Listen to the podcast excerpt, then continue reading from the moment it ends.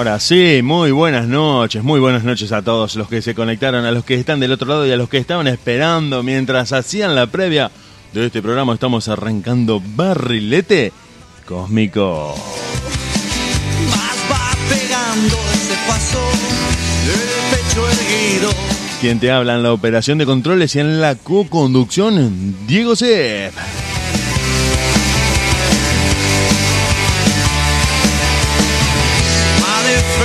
Y en la conducción con la cinta de capitán con el banderín en la mano, el que le da la, le estrecha la mano al referí, el que se para para la foto, el que le pega cuatro gritos a sus compañeros para que todo salga bien, Diego Draco.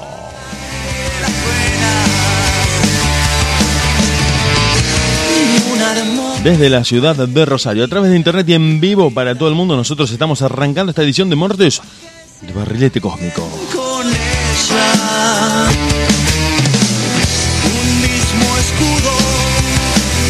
Pero si ya directamente, directamente, directamente, sin perder más tiempo, arrancamos con el señor Diego Draco. Dieguito Draco, ¿cómo estás? Buenas noches. Muy pero muy buenas noches querido Diego, buenas noches a todos los oyentes y bueno, preparados para disfrutar esta noche a puro fútbol después de dos semanas en el cual estuvimos sin estar, pero bueno, hoy en día, gracias a Dios y gracias al más grande, estamos acá presentes. Queremos contarle a la gente, a los que están escuchando la radio, a los que por ahí se están enganchando en este momento con el programa, que todo tuvo que ver con un problema técnico y no con nuestras ganas de estar en la radio. Nosotros moríamos por hacer este programa, pero un poco la técnica, un poco que el cablecito, que el enchufe, que el volumen, que el micrófono, etcétera, etcétera, etcétera, nos dejó dos martes afuera. Pero acá estamos, acá estamos, volvimos, volvimos. Y volvimos mejores, me parece. La verdad que sí, con un nuevo formato de que estamos utilizando como este el Zoom, la verdad estamos encantados.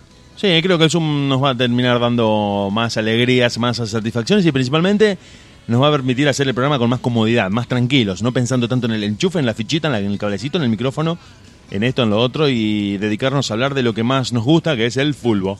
No sé si estás de acuerdo con lo que digo. Así es, querido amigo, así es. Y preparados para esta noche, no sé, estoy, estoy enloquecido. No sé, Hay tanta data, qué- qué hay tanta información que no sé por dónde empezar, sinceramente. Champions League, octavos de final. Ronaldo, ahora fue. Esta noche hay rock and roll. La Wehrmacht invadió España porque el Sevilla no pudo contra el Borussia Dortmund y el Sevilla también, ahora fue.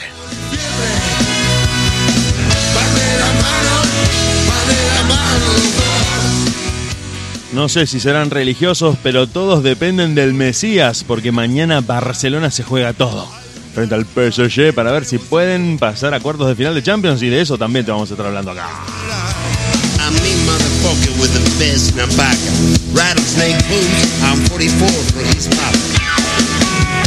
Que dejó la fecha de la primera división argentina, derrotas, eh, victorias, los equipos rosarinos que ya no se sabe para dónde van porque están cada día peor. Un tema que nos preocupa, nos convoca y del que te vamos a estar hablando hoy. Se viene el superclásico del fútbol argentino. Mucha data, mucha información que tiene que ver con nuestra primera división de acá de Argentina.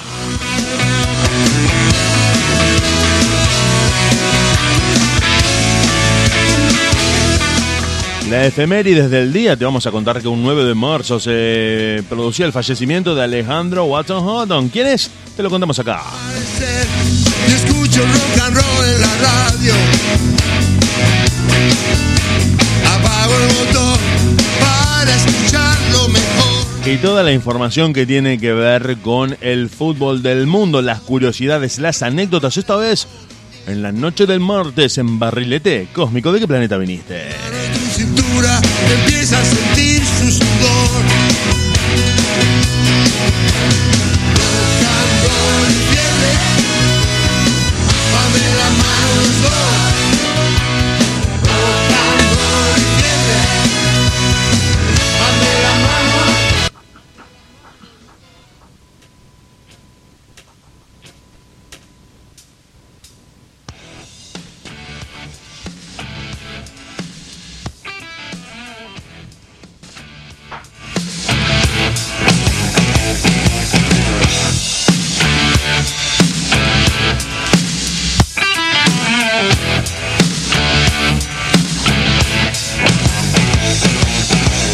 Así es, y arrancamos esta edición de Barrilete Cósmico junto a Diego Draco. El eh, titular del día, la, noticia del día fue que Cristiano Ronaldo se quedó con las ganas de seguir jugando la Champions League. El, el que es un jugador eh, acostumbrado a jugar la Champions, acostumbrado a ganar, acostumbrado a formar parte de los equipos protagonistas, esta vez hizo los bolsos y se va a descansar a su querido Juventus, porque se quedó con las manos vacías después de que Juventus derrotara por 3 a 2 como local al Porto, pero que no le alcanzó porque debido a la mm, eh, diferencia de goles como visitante, el Porto convirtió dos goles, perdió 3 a 2 en cancha de Juventus y en el resultado anterior se había producido a favor de Porto por 2 a 1.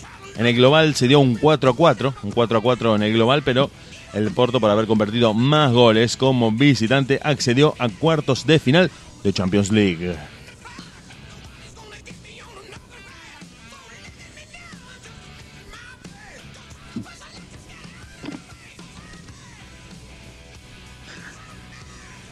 Bien, sigo completando No, la la información yo. No, no sé si Diego Draco se atragantó con una nuez o qué le pasó, pero No, no, no, no, no, no. La verdad que vi el partido, Diego, y fue un partido durísimo. Creo que el Porto supo aprovechar los momentos exactos para meter los goles. Creo que eso fue la gran ventaja que y la gran posibilidad que tuvo el Porto, que el momento que tuvo que embocarla, la embocó y, y bueno, ya venía con un resultado de 2 a 1 allá en, en Portugal.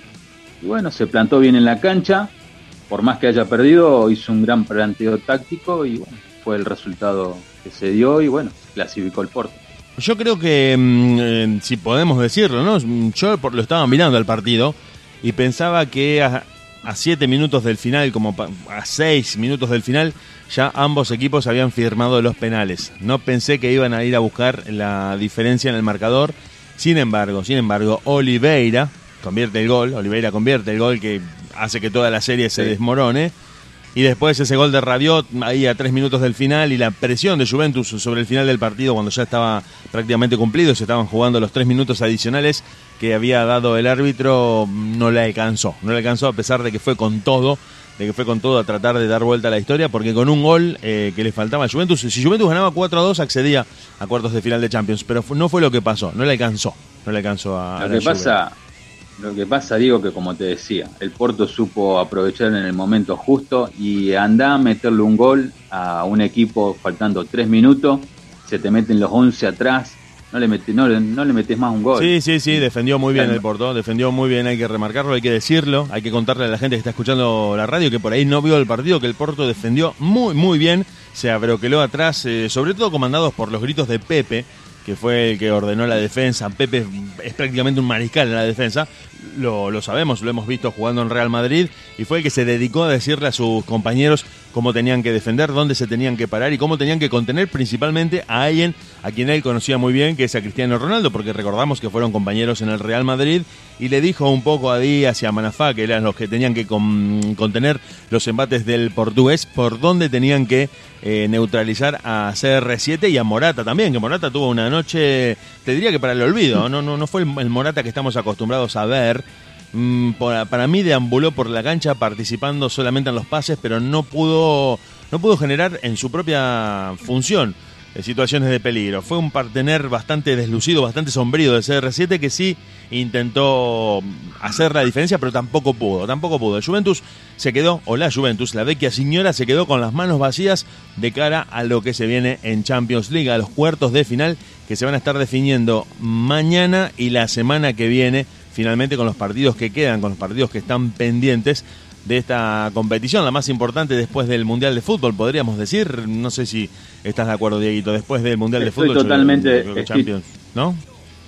Estoy totalmente de acuerdo con vos, digo. Pero vos sabés que quería decirte que no es que haya sido deslucido el trabajo del jugador eh, Morata, ¿Te referís a Morata? que- ¿Qué, qué- qué viste vos? sí, sí, sino que para mí fue un muy buen trabajo de, de la defensa y, Bien, y sí, del, sí. equi- del Porto. Estoy de acuerdo. Porto, porque no solamente vos defendés con pelota, sino también sabés defender sin pelota y creo que han jugado muy bien el Porto. Sí, sí, sí, totalmente de acuerdo, totalmente de acuerdo con lo que estás diciendo.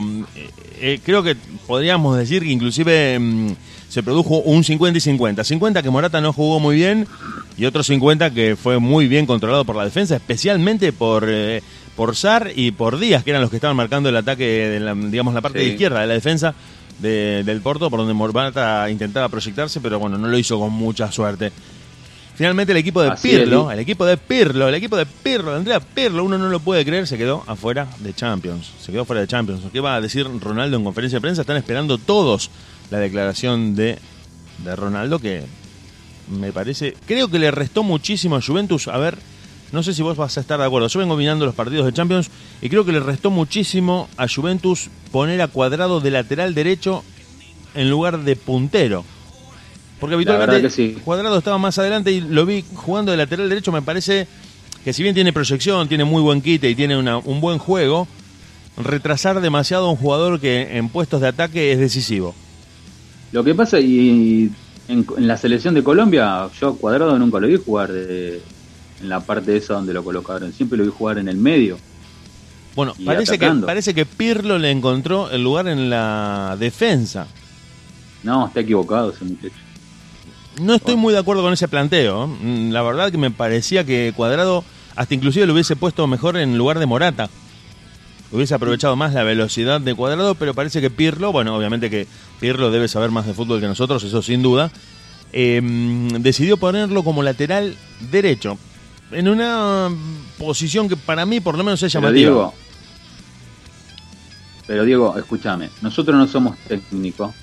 bueno, pero uno ha visto mucho pero- fútbol. Pero, pero escúchame, eh, todos los técnicos que han dirigido la selección de Colombia jamás lo pusieron a cuadrado de, a marcar punta. O digamos Peckerman, que no sabe nada de fútbol, Peckerman siempre lo puso en el medio. No, eh, Entonces, ¿qué- Peckerman no sabe nada de fútbol. No, no, no, no, no, a Ah. lo que me refiero es esto, digamos. Pirlo lo pone de, lateral, digamos. ¿Qué quiere inventar el muchacho ese? Para mí es imposible que Cuadrado esté, en un, eh, digamos, ahí marcando lateral. Tiene que estar en el medio como lo ponía Peckerman en la selección de Colombia. Creo que el mejor trabajo de Cuadrado siempre fue en el medio de la selección de Colombia. Sí, sí, eso es lo que realmente me llamó la atención de estos últimos partidos en los que Pirlo lo pone como lateral. Eh, realmente no, sé qué decirte, sinceramente no sé qué decirte porque no lo había visto nunca como lateral a cuadrado. Y creo que esta derrota de alguna manera viene a, a confirmar un poco eso de que la decisión de Pirlo fue cuanto menos extraña. Cuanto menos. Inclusive no fue no fue una gran tarea de Cuadrado jugando de lateral, obviamente. Se, No, no, no. notaba que no estaba a gusto. Claro, yo, yo lo vi rápidamente neutralizado e inclusive hasta te diría que sufrió a, a los delanteros de Porto por momentos. Así es. Por lo Y menos son inventos sí. son inventos que hacen esta gente alguna algunos técnicos y se ponen a inventar justamente en un partido decisivo y les sale mal Vamos a ver, vamos a ver porque cómo sigue la copa. Lo que todo el mundo está hablando ahora, si bien esto esto fue la noticia del día, la derrota, victoria con sabor a derrota, porque en realidad ganaron, ganaron, convirtieron tres goles, pero quedaron afuera. Ese fue el gran problema. Si querés, nos vamos a escuchar música Sí. y volvemos en un ratito. Dale. La noche dio su brillo, comenzó el descontrol. Frota la adrenalina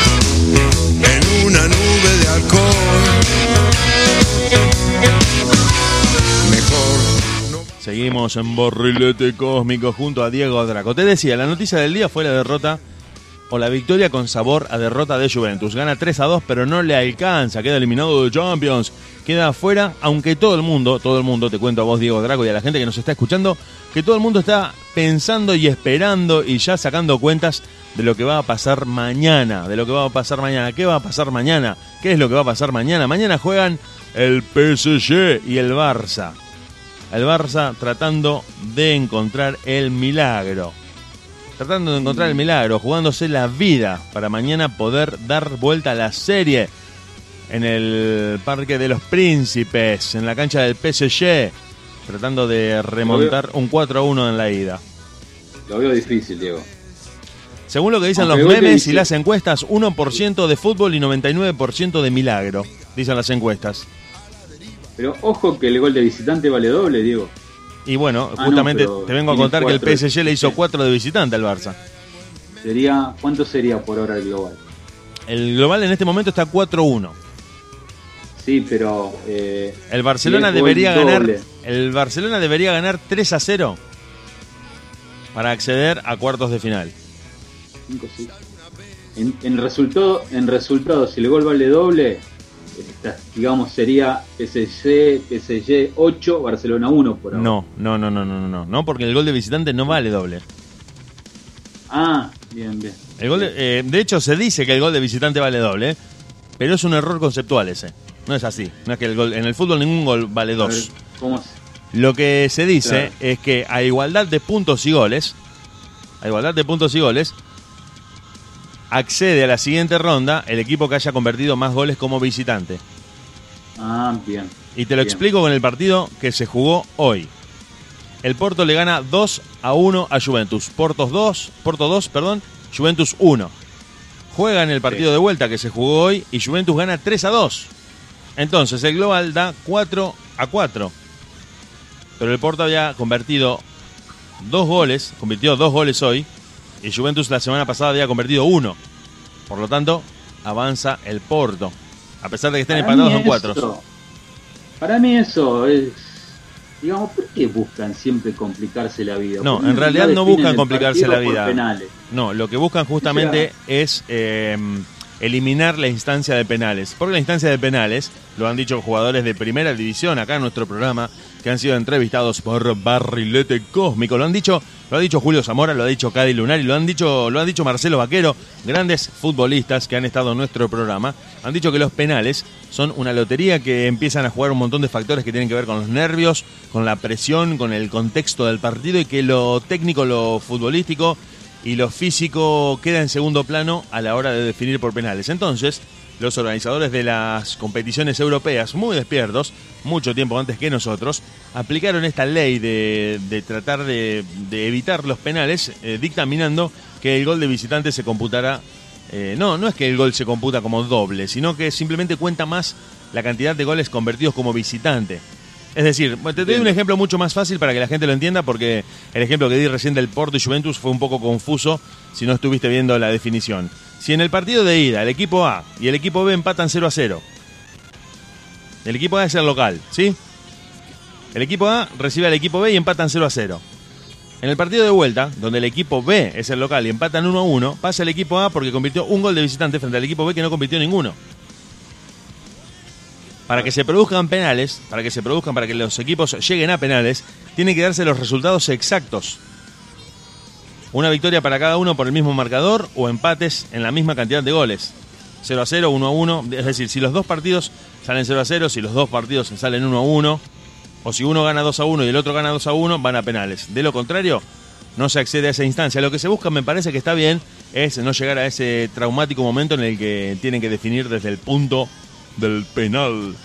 Y mañana, mañana, mañana, el PSG arranca jugando contra el Barcelona, ganando el partido 4 a 1 en este global. Y tiene 90 minutos por delante para seguir sodomizando al equipo de Leo Messi, que se va a quedar otra vez, otra vez, con las manos vacías, con lo que se está diciendo, ya se está diciendo, ya se está mm, especulando de parte del periodismo principalmente, de que este partido va a definir el futuro de Leo Messi en el Barcelona. Y ya están diciendo que si Lío no, eh, bueno, no solamente Lío, sino Barcelona en su conjunto no accede a cuartos de final, esto prácticamente precipitaría la salida de Messi que se iría buscando otros horizontes en los cuales tener un proyecto de fútbol en el cual pueda ganar títulos y torneos y copas y disputar competiciones del más alto nivel porque Barcelona parece que Barcelona ha quedado un poco atrás en esto de las competiciones europeas y el PSG ya está mirando la Champions cada vez con más confianza. Creo que este puede ser el año del PSG. Está fuera la Juventus. La Juventus ha quedado fuera. Hay que tener muy en cuenta ese dato.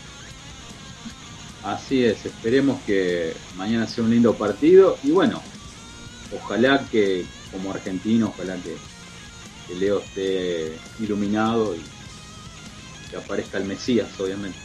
Es lo que están esperando todos los hinchas culé.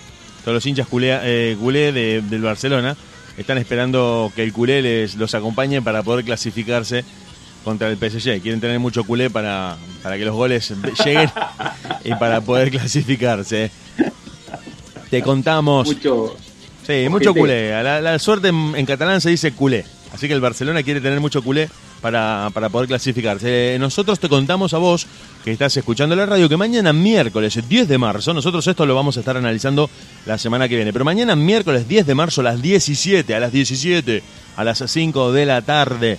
Si tenés hora argentina, tratá de ver cuál es el horario local tuyo, porque nos están escuchando en México, en Colombia, en Ecuador y en otros países. Eh, Gracias a la gente que se ha conectado. Muchas gracias a los que nos están escuchando. Eh, a las 5 de la tarde de Argentina, por ESPN, acá en nuestro país, el PSG va a ser local del Barcelona con un 4 a 1. Acordate de la actuación de Kylian Mbappé, que convirtió tres goles en la ida en el Camp Nou. Mañana también van a estar jugando Liverpool contra Leipzig en territorio inglés al mismo horario, a las 5 horas de Argentina. Fíjate tu horario local. Recordamos que el Leipzig perdió contra Liverpool 2 a 0 en la ida. Y los partidos que quedan por definirse, los que quedan por definirse, también te recordamos que el Borussia Dortmund eliminó al Sevilla. Los partidos que quedan por definirse van a ser el Real Madrid recibiendo al Atalanta el 16 de marzo. El 16 de marzo también van a jugar el Manchester City contra el Borussia Mönchengladbach y el 17 de marzo van a estar jugando el Chelsea contra el Atlético de Madrid. Y el Bayern de Múnich contra el Lazio, también el 17 de marzo. Pasando el telón limpio para ir de a poco, paso a paso, dijo Mostaza Merlo, mañana tenés una doble jornada. Vas a tener que estar haciendo zapping porque van a jugar al mismo horario. Liverpool recibe al Leipzig en lo que se dice prácticamente va a ser un trámite por la victoria que obtuvieron los ingleses en eh, Hungría, a pesar de que juegan contra un equipo alemán el día 16 de febrero. Mañana el Liverpool recibe al Leipzig. Y mañana el plato fuerte también a la misma hora, a las 5 de la tarde, en un partido que va a despertar el morbo de todos los que amamos el fútbol. Va a ser el que Barcelona va a disputar frente al PSG en condición de visitante, tratando de remontar este mm, 1-4 que tienen en el marcador frente a un PSG que se ha armado hasta los dientes, que ha estudiado cada movimiento del Barcelona y que lo va a estar esperando para jugarle, según dicen los que están especulando sobre este partido, de contragolpe. Van a jugar de contragolpe, van a aprovechar la velocidad de Mbappé la velocidad física de Mbappé, la velocidad mental de King y van a tratar de golpearlo donde más le duele al Barcelona, que va a tratar de apoyar y de apostar todas sus fichas a Leo Messi, a tratar de que el Mesías invente una jugada que le permita, como mínimo, que le permita como mínimo tratar de, de, ¿cómo te diría?, de remontar esta historia, de dar vuelta a la historia. Ter Stegen, Alba Lenglet, Puig y Mingueza, Trincao, Pjanic y De Jong, Brad White, Messi y Dembélé es la formación del Barcelona para mañana y el PSG lo va a hacer con Navas, Keurer, Marquinhos, Kimpembe y Kurzawa, Herrera, Paredes y Draxler, Pereira, Mauro Icardi y Kylian Mbappé. Vamos a ver qué pasa mañana. Vamos a estar todos con la cerveza, con el quesito, con la papita. Porque nosotros tenemos la gozadera, pero a las 5 de la tarde vamos a estar viendo este partido en el que, ¿cómo te puedo decir, Diego Draco? El mundo del fútbol va a estar mirando. El mundo del fútbol va a estar mirando. El mundo del fútbol va a estar mirando. Yo me estoy volviendo loco. una cervecita, digo.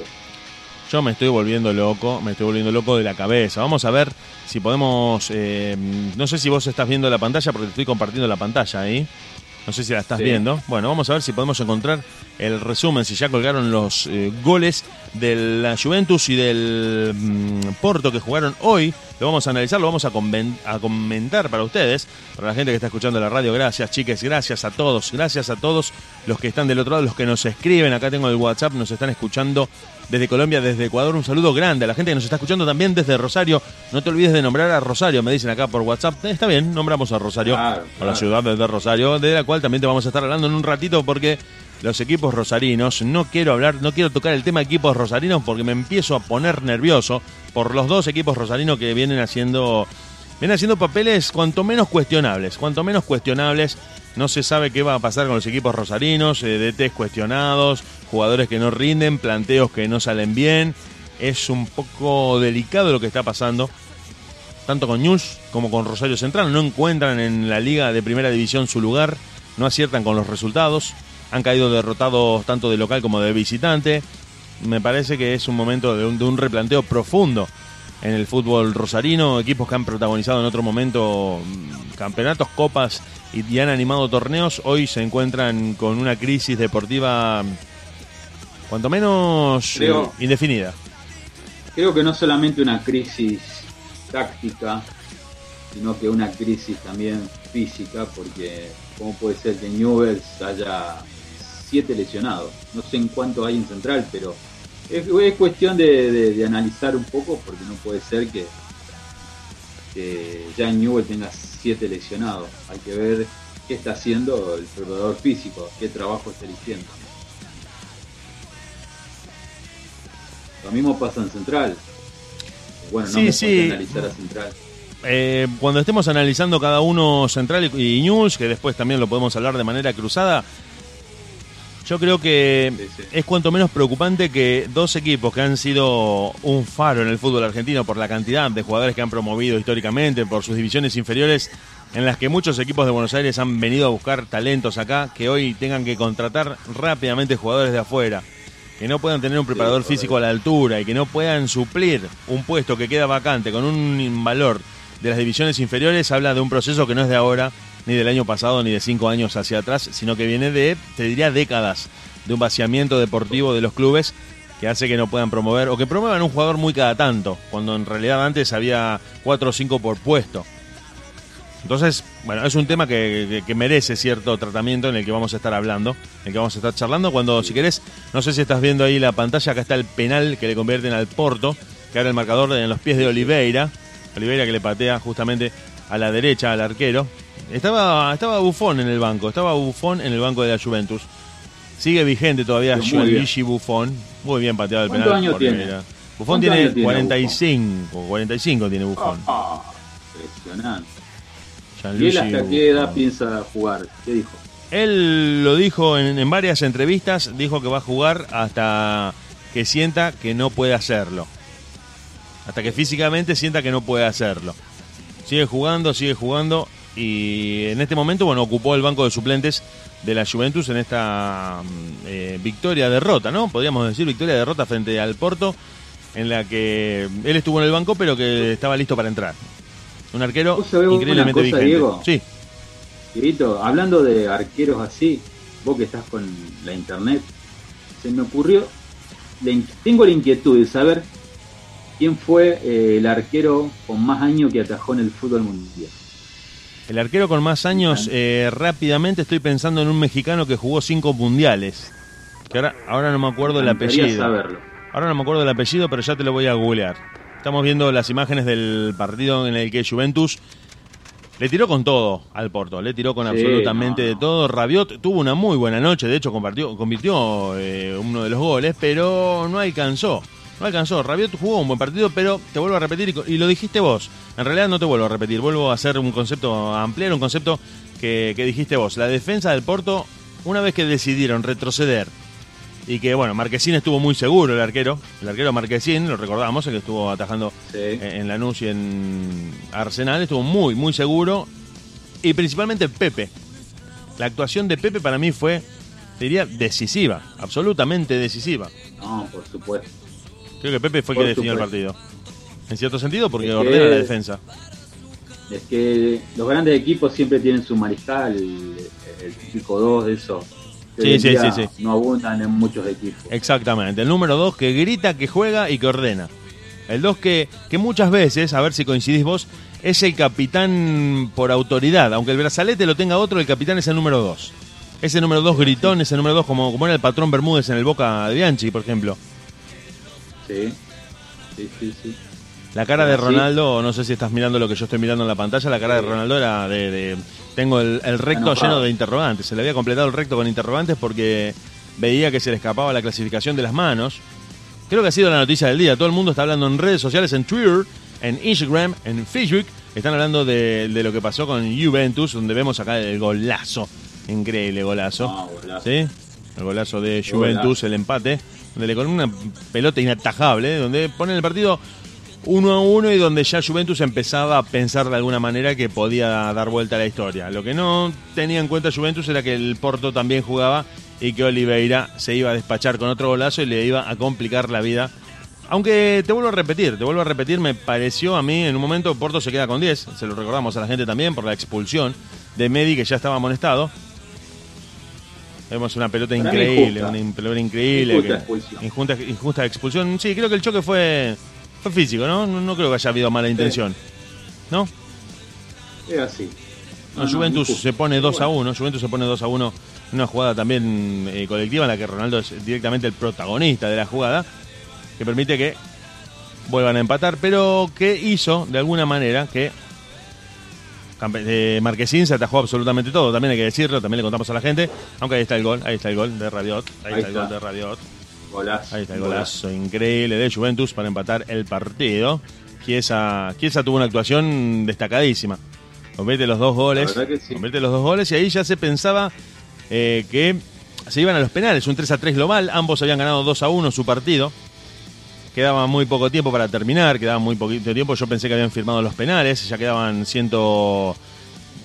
Mm, Yo estaba mirando el alargue, ya en un momento, bueno, corté para hacer la parte técnica de la radio, después me puse a mirar el alargue y mm, hay un tiro libre para Porto que patea a Rastrón, muy inteligentemente Oliveira le patea a Rastrón al arquero, lo agarra totalmente desprevenido, totalmente desprevenido y sella, eh, evita los penales y pone a Juventus en una situación totalmente apremiante en la que tenían que, bueno, ahí consiguen el empate Juventus, el empate global, ¿no? Consigue el 3 a 2, pero el empate global que le permitiría pensar que con un gol más eh, ahí está el tanto de Rabiot. Podía dar vuelta a la historia, pero que finalmente no le alcanzó. No le alcanzó. Así que finalmente Juventus se quedó con las manos vacías. Todo el mundo ya está hablando de esto. Y todo el mundo está pensando, todo el mundo está pensando en qué va a pasar mañana con Barcelona y con el PSG. Con el PSG y Barcelona en Francia van a estar jugando, van a estar dirimiendo fuerzas para ver si el equipo del Leo Messi consigue hacerse con un pasaje a cuartos de final de Champions League. Dieguito Draco. Y también te cuento, yo estoy mirando, no sé si estás viendo lo mismo que yo, no sé si estás viendo lo mismo que yo, yo estaba mirando Sí. eh, Santos, Santos y... Espérame que te digo, espérame que te digo. Se me fue ahora, estaba mirando Copa Libertadores, estaba jugando el Santos, estaba jugando el Santos. Porque se está jugando la fase, la segunda fase, los partidos de ida de la fase preliminar de Copa Libertadores. Bien. Sí, Santos Deportivo Ganó. Lara. Santos Deportivo Lara. Están jugando, va 60 minutos. El partido llega en un minuto 60. Están 1 a 1. Y Wanderers vence 1 a 0 a Bolívar. Deportivo Lara es de Venezuela, creo. Deportivo Lara de Venezuela, exactamente. Están jugando en este momento. Están jugando en este momento cuando van 1 a 0. Goles de Valieiro y Anzola. Valieiro había abierto el marcador a los 55 minutos del segundo tiempo y Anzola inmediatamente después, dos minutos después, empató el encuentro. Se encuentran 1 a 1 en la- el partido, el primer partido de la segunda ronda de la fase preliminar, clasificatoria para Copa Libertadores que va a estar comenzando el 21 de abril. El 21 de abril para directamente ya empezar con la edición 2021 del torneo continental más importante de clubes. Nosotros, si vos querés y si estás de acuerdo, nos vamos a escuchar un poquito de música, nos vamos a escuchar algo de lo que trajimos para compartir esta noche de Barrilete Cósmico. Nos preparamos algo para tomar, nos preparamos algo calentito para compartir con vos y te dejamos escuchando la radio porque en deultima.caster.fm en vivo desde Rosario a través de internet y para todo el mundo. Nosotros estamos haciendo la radio junto a Diego Draco, Diego Sepp, en esto que se llama Barrilete Cósmico. Cómo te extraño, nena, no sabes lo embobado que estoy. Me siento fuerte y débil a la vez, quizá eso sea el amor. Muero de miedo al pensar que soy yo, el Da Vinci del show. Si quiero en dos segundos termino, pero no quiero, no. Te veo brillar.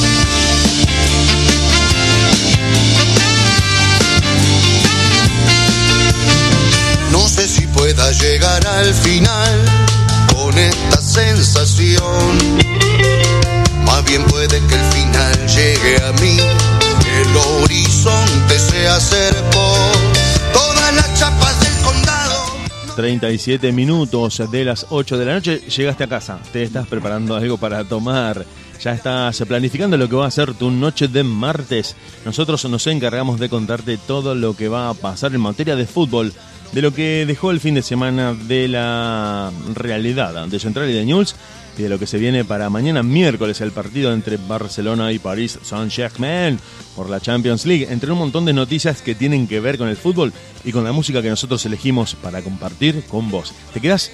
Nos quedamos.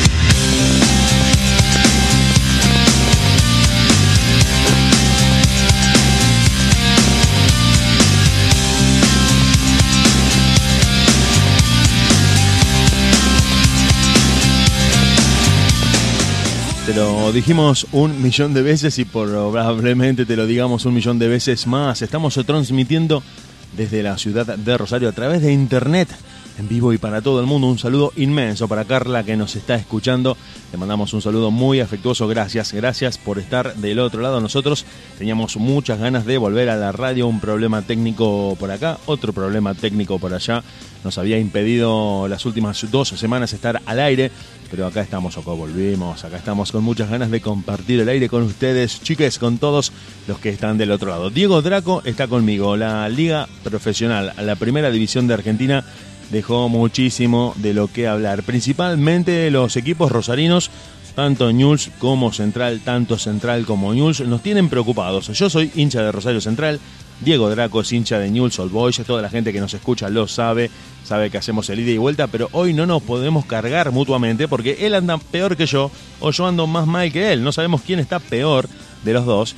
News pierde, Central pierde, los dos cuestionan al técnico, se lesionan los jugadores, el equipo no hace pie Y estoy hablando de cualquiera de los dos, para que no se me enojen ni los leprosos ni los canallas. ¿Qué está pasando con los equipos de Rosario? Todos andan nerviosos. Salís a la calle, vas a comprar algo a un negocio y te dicen, no me hables de Central, que estoy enojadísimo. Bueno, no, pero te quería comentar que News tampoco me hables de News, que estoy muy enojado, más enojado todavía. Entonces, eh, no se sabe. Kudelka está en la mira, lo han confirmado, pero al mismo tiempo está en la mira. El Kili González cuestionado, nadie sabe qué va a pasar con el Kili González. Central y Newell's. Newell's y Central que tienen el clásico encima. ¿eh? Tienen el clásico encima, tenemos que hablar de eso también. En dos meses, en dos meses se juega el clásico el día 2 de mayo. Se va a estar disputando el clásico rosarino. Para mí, para mí, desde mi punto de vista, el mejor clásico del mundo. Muchos hinchas de Boca, muchos hinchas de River me dicen, no, ¿cómo vas a decir eso? El clásico de Boca y de River es el superclásico mundial. No, no, yo te entiendo, yo te entiendo. Pero creo que Diego Draco va a coincidir conmigo, es un clásico que paraliza a la ciudad que hace que no Así se es. piense en otra cosa que no sea en el clásico, en esta ciudad de Rosario, cantera inagotable de futbolistas, de los mejores de la historia, que brillan en los clubes de todo el mundo, que cada club campeón de Europa, de Estados Unidos, de América, de donde se te ocurra, tiene un jugador rosarino entre sus filas, tanto de News como de Central. ¿Qué podemos decir nosotros? Mucho, muchísimo. Pero esta vez preocupados, Mirá. preocupados, muy preocupados. Mirá, mirá, te digo una pequeña acotación, Diego. Mirá el, en este partido que está el Barcelona con el PSG. Tenemos a Messi, identificado con Newell. Del lado del Paris Saint Germain tenemos a Icardi, identificado con Newell. A Di María, identificado con Central. Sí, sí, sí. que- A la, la Bessi en su momento, que ha jugado también en el PSG, identificado con Sí. Central. Entonces Claro. uno, uno se termina preguntando, uno termina preguntándose, ¿por qué, por qué dos clubes, dos clubes, los dos, que sacan tantos jugadores, que, que- que exportan jugadores, ¿cómo puede ser, cómo puede ser posible que no hagan pie en el torneo local? Es muy llamativo porque no estamos hablando de clubes no quiero ser malo con esto, eh. Eh, cuidado, que no, no me malinterprete la gente que nos está escuchando, no quiero que nadie se sienta eh, atacado ni ofendido, porque el fútbol es un poco delicado y cuando uno hace este tipo de afirmaciones generalmente cae mal lo que uno dice. Pero no quiero ser ofensivo, pero tengo que decir que en el interior del país, en el interior del país, ninguna zona es como Rosario. Rosario está muy por encima del norte de Argentina, muy por encima del sur, muy por encima de Cuyo. Y sus dos equipos, tanto News como Central, han sacado jugadores de renombre internacional. Durante todo el siglo XX, durante lo que va el XXI. Entonces, cuando uno ve la realidad actual hoy, en este campeonato de los dos equipos, en la que los dos andan de mal para abajo, donde los técnicos son cuestionados, donde mm, no se acierta con el equipo, yo creo que es un poco preocupante y llama a cierta reflexión de parte de los dirigentes principalmente y de los cuerpos técnicos que tienen que dar un golpe de timón. Tienen que dar un golpe Diego. de timón. Te puedo hacer una pequeña acotación histórica a todo esto para que la gente pueda darse cuenta de lo que significa el fútbol de Rosario. Diga, diga, diga, diga. Eh, Vos sabías que la primera transferencia del fútbol argentino, eh, creo que fueron los. no, me parece que fue en el año 1927, si mal no me acuerdo. No sé, vos capaz que me vas a, me vas a ayudar. Fue eh, Libonati, un jugador de Newells, a, a Italia. Así que se pueden dar cuenta, la, digamos, lo que es el fútbol rosarino, digamos. Es una lástima que un fútbol rosarino con tanta historia, con grandes jugadores, eh, esté así. Sí, sí, sí, sí, sí. Eh, la primera transferencia del fútbol argentino, sí, es esa que decís vos. Es esa que decís vos. Eh, realmente, sí, la de Julio Libonati. La de Julio Libonati, que terminó jugando a la selección italiana. Surge de Newell's, así es. eh, convocado por la selección argentina y finalmente lo, eh, lo transfieren a Europa en el año 1925. 1925, una cosa de locos. Realmente no, no sé qué decirte, no sé qué decirte, muy buen dato histórico el que tiraste, pero no sé qué decirte con respecto a la, a la realidad. Acá me están diciendo, hablen de News y de Central. ¿Y qué estamos haciendo, amigazo? Estamos hablando de los dos clubes porque yo hoy tenía pensado hacer el segmento News y el segmento Central, pero creo que están los dos en una coyuntura tan parecida que, me pareció hablarlo en general porque mm, vienen... No, no es una derrota aislada de esta última fecha, vienen perdiendo partidos los dos, vienen dejando escapar puntos. Está bien, en este torneo no hay descensos, ¿sí? ¿Estamos de acuerdo? No hay descensos. Pero Así uno es. empieza a pensar qué sería si el del promedio empieza a jugar su partido. Aparte, Diego, eh, está todo bien, el, el- el oyente tiene la razón, pero por ejemplo, en mi caso, yo de Newell, ¿qué puedo decir? A ver, el entrenamiento doble turno y después todo pasa por el técnico, por el lío que hay con el técnico, con la posible llegada de Burgos. Más de eso Sí, no hay. sí, se estaba diciendo eso también, la llegada de Germán Burgos, pero ¿a vos te parece que Germán Burgos, que es un técnico que si bien, bueno, es argentino, pero ha hecho toda su carrera como ayudante del Cholo prácticamente en España? Yo diría, eh, son apuestas difíciles, va, pueden salir bien, pueden salir mal. Obviamente hoy en día, tanto Ñul como Central no estamos para estar haciendo apuestas, porque puede ir mal prácticamente. Yo no quiero estar en la B y tampoco quiero que Central se vaya a la B por estar apostando. Pero no, no son equipos ni siquiera para estar en mitad de tabla. No, obvio. Fíjate el equipo que tiene Newell, Diego. Tenés a Maxi Rodríguez, Coco, eh, Pablo Pérez. Y también pienso otra cosa, pienso que no son equipos para seguir experimentando. Obvio. Son equipos que necesitan ya una transformación, pero no de un técnico que venga a reemplazar a otro, ni de un jugador que venga a ocupar un puesto de jerarquía. Para mí son, son momentos en los que hay que pegar un golpe de timón, pero ¿cómo te podría decir? Para finalmente iniciar una transformación que se sostenga en el tiempo. No salvar este campeonato, directamente hacer que el club empiece a, a tener una identidad propia, mantener durante años un protagonismo que en otro momento uno ya sabía que lo tenían, en los 90, en los 80, eran clubes totalmente protagonistas, sabían a qué jugaban, sabían lo que hacían, me parece que ahí se están equivocando en cierto sentido.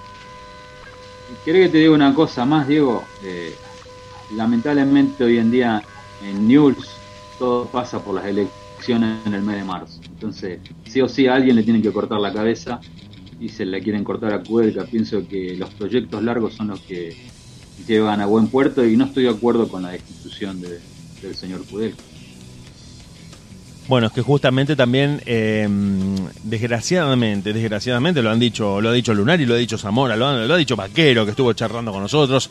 Eh, Creo que los 90 minutos, lo que se ve en el partido, es lo que termina definiendo si la gestión es exitosa o no, independientemente de los desbarajustes que se puedan cometer a nivel institucional. Si el partido termina a favor de... si- Es decir, si ganás, si ganás el domingo, si ganás el domingo, todo queda sepultado. Nosotros, a pedido de ustedes y a pedido de los oyentes, vamos a... Acá me están pidiendo si podemos pasar un poco de música, si podemos poner un poquito de música de los 80. Nosotros cumplimos, ustedes escuchan la radio. Nosotros nos quedamos hasta la hora 22. ¿Sabes con quién estamos? Con Diego Draco. ¿Sabes quién te habla? Diego Sepp, en este programa que se llama Barrilete Cósmico. ¿De qué planeta viniste? Música, los 80. Lo que pidieron ustedes, Hold the Line, no cortes en castellano. Toto.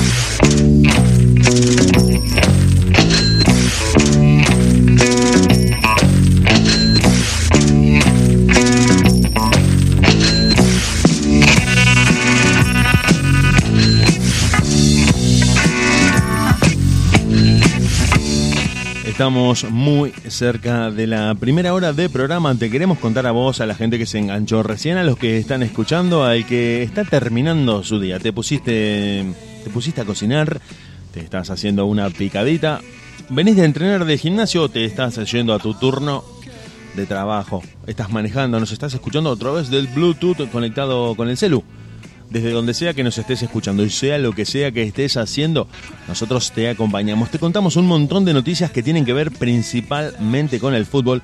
Cumplimos con los pedidos de música, con todo lo que ustedes quieren escuchar, con todo lo que ustedes nos piden porque nosotros te queremos acompañar. Amamos el fútbol y todos los martes tenemos esta cita futbolera con la número 5 junto a Diego Draco. Y Diego Sepe quien te habla en la operación de controles y en la co-conducción de este, de este envío, de este barrilete cósmico que empezó un poco, un poco de broma, un poco jugando, un poco. Diego Draco un día viene y me dice: Tengo ganas de hablar de fútbol durante dos horas en la radio. ¿Qué te parece si homenajeamos a Diego Armando Maradona? ¿Qué te parece si hacemos un programa de, de fútbol, completamente de fútbol? Pero Diego, ¿me estás diciendo en serio? Nunca te dije algo más en serio en toda mi vida, me dice Diego Draco. Vivo, respiro, muero, duermo, sueño mi vida entera gira en torno al fútbol. Quiero hacer un programa de fútbol. Sí, bueno, dale, Diego Draco, hacemos un programa de fútbol. Dale, dale, dale. Me lo dijo de una manera tan fuerte, tan imponente que no pude menos que decirle, nos ponemos a trabajar y a armarte. Se te ocurre, ya tengo el nombre, me dice. bueno, pero se te ocurre, ya tengo todo, ya tengo todo listo, dame el ok y empezamos este mismo martes. Pero Diego Draco, ya, hablé con Cady Lunari que va a ser el padrino del programa, ya tengo todo listo, me dijo. ¿Cómo le podía decir que no a mi amigo de toda la vida, Diego Draco, que quería hablar de fútbol en la radio? Acá estamos, acá estamos. Y este envío, después de volvimos, volvimos, teníamos unos problemas técnicos, así estábamos muy afuera del aire, no podíamos enganchar. Y gracias a ustedes que se enganchan, gracias a ustedes que se conectan en el streaming digital de la radio, te lo repito una vez más, de última.caster.fm, la negentropía radial, más ruido en el océano de datos. Junto a Diego Draco seguimos muy cerca de la primera hora de programa. Te hice una presentación, Diego Draco, como para que te contraten de Buenos Aires directamente. Ojalá, ojalá. Pero bueno, yo por ahora estoy muy feliz por acá disfrutando de esto que es algo que amo y bueno, el fútbol obviamente compartir con un amigo de toda la vida. Mucha data, mucha información. Tenemos, eh, nos vamos a ir escuchando música porque tenemos la tanda de la primera hora de programa y a la vuelta te voy contando a vos, Diego Draco, y les voy vendiendo a todos ustedes que están escuchando la radio del otro lado, que tenemos este problema de las eliminatorias que se suspendieron cuando estaban los equipos allá iniciando el viaje la posible suspensión de la Copa América, lo que va a pasar con Tokio 2021 en materia de fútbol, los movimientos y lo que dejó y lo que dejó y lo que viene en la Liga Profesional de la Primera División de Argentina. ¿Te quedás? Nosotros nos quedamos hasta las 10, hasta las 22 en deultima.caster.fm haciendo barrilete cósmico Pink Floyd. Money.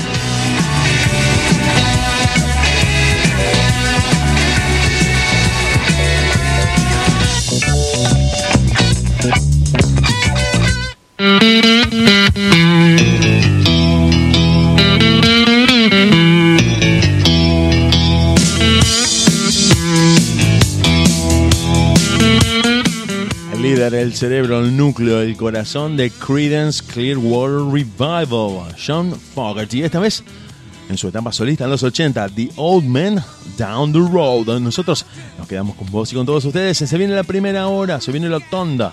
Quédate por ahí. Ya volvemos.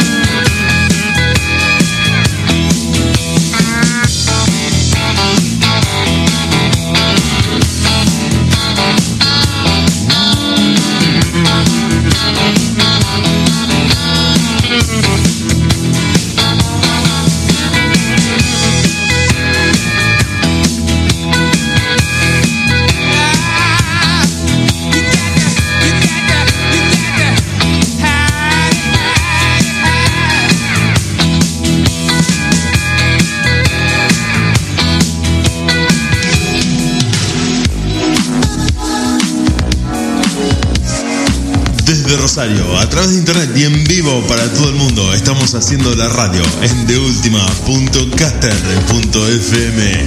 Quédate con nosotros, nosotros nos quedamos con vos.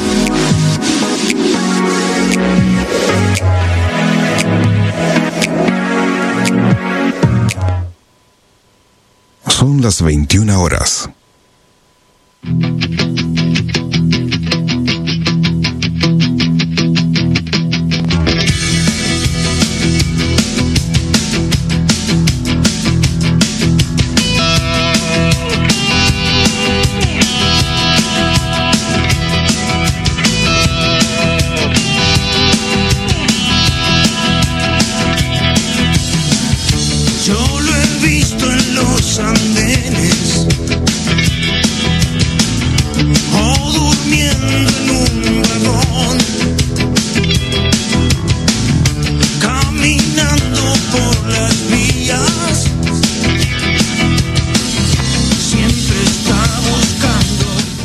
Recién llegaste a tu casa, recién te conectaste en el streaming digital de la radio. Estamos haciendo barrilete cósmico. ¿Qué te perdiste?